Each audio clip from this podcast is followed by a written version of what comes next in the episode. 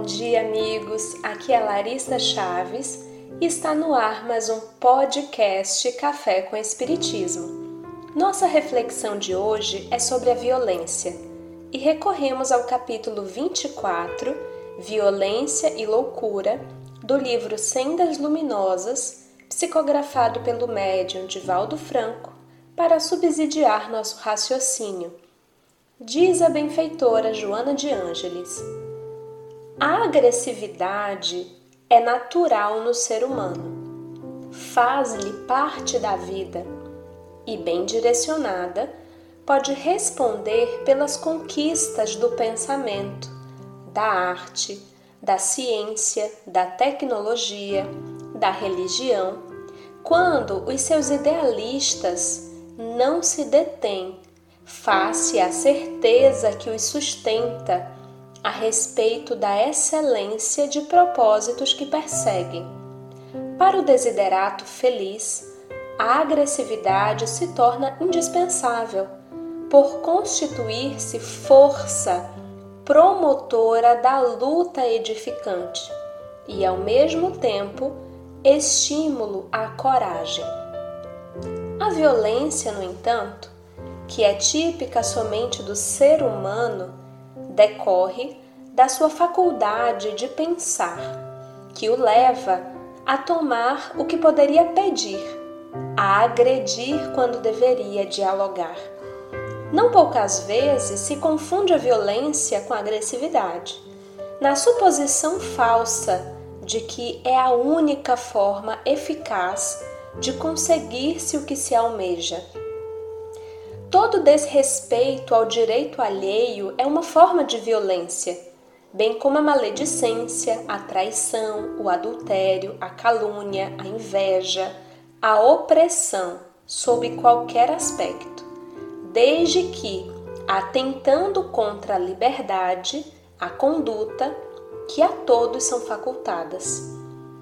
Infelizmente, por enquanto, os mecanismos que a sociedade dispõe para se opor à violência são de caráter repressivo, igualmente violentos, quando deveriam ser reeducativos, de forma que o paciente infeliz se recuperasse do desequilíbrio e pudesse devolver em bênção o que levou pela alucinação.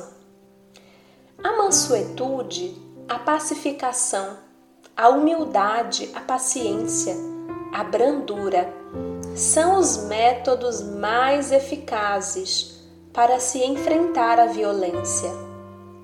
Não violência é amor em elevado grau, que permite considerar o agressor como enfermo, oferecendo-lhe a resistência pacífica, a fim de neutralizar-lhe a fúria desencadeada pelas paixões inferiores. A violência se encontra associada à loucura, à irreflexão, à agressividade alucinada, que a mente centrada em Jesus, o pacificador por excelência, poderá transformar em energia dinâmica, positiva, a ser canalizada para os objetivos relevantes de realização espiritual construindo uma nova sociedade harmônica e feliz. Essa mensagem foi ditada pelo Espírito Joana de Ângeles em 23 de junho de 1997 e segue necessária às nossas reflexões mais profundas. O verniz social faz com que nos consideremos pessoas não violentas por não agredirmos fisicamente o adversário, como possivelmente já fizemos outrora. Entretanto, a nossa violência pode aparecer de forma bem sofisticada nos dias atuais. Podemos não agredir fisicamente e atirar palavras ofensivas como quem arremessa pedras de condenação.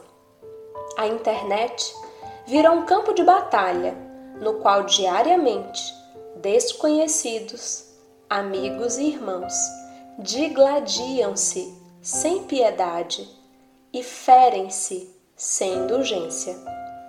Saímos do tom saudável da divergência de opiniões, que podem agregar valor a todos, e mergulhamos no charco das divisões extremistas, sem a manutenção do respeito ao direito do outro de ser diferente de mim.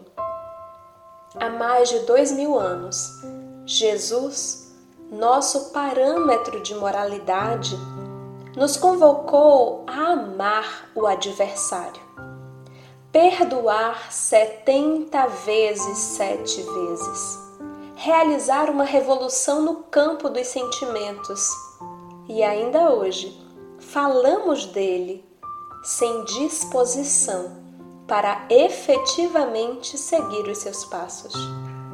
Allan Kardec, por sua vez, compreendeu de tal forma o modelo de moralidade proposto por Jesus que conseguia divergir sem disputar, discordar sem ofender, esclarecer sem humilhar. Alertou-nos repetidas vezes sobre as tentativas dos detratores do Espiritismo em dividir-nos através da disputa de opiniões, que nada mais é do que uma disputa do nosso orgulho. Cada um de nós está livre para pensar, opinar e discordar, mas é importante que observemos sob quais parâmetros temos exposto os nossos pontos de vista.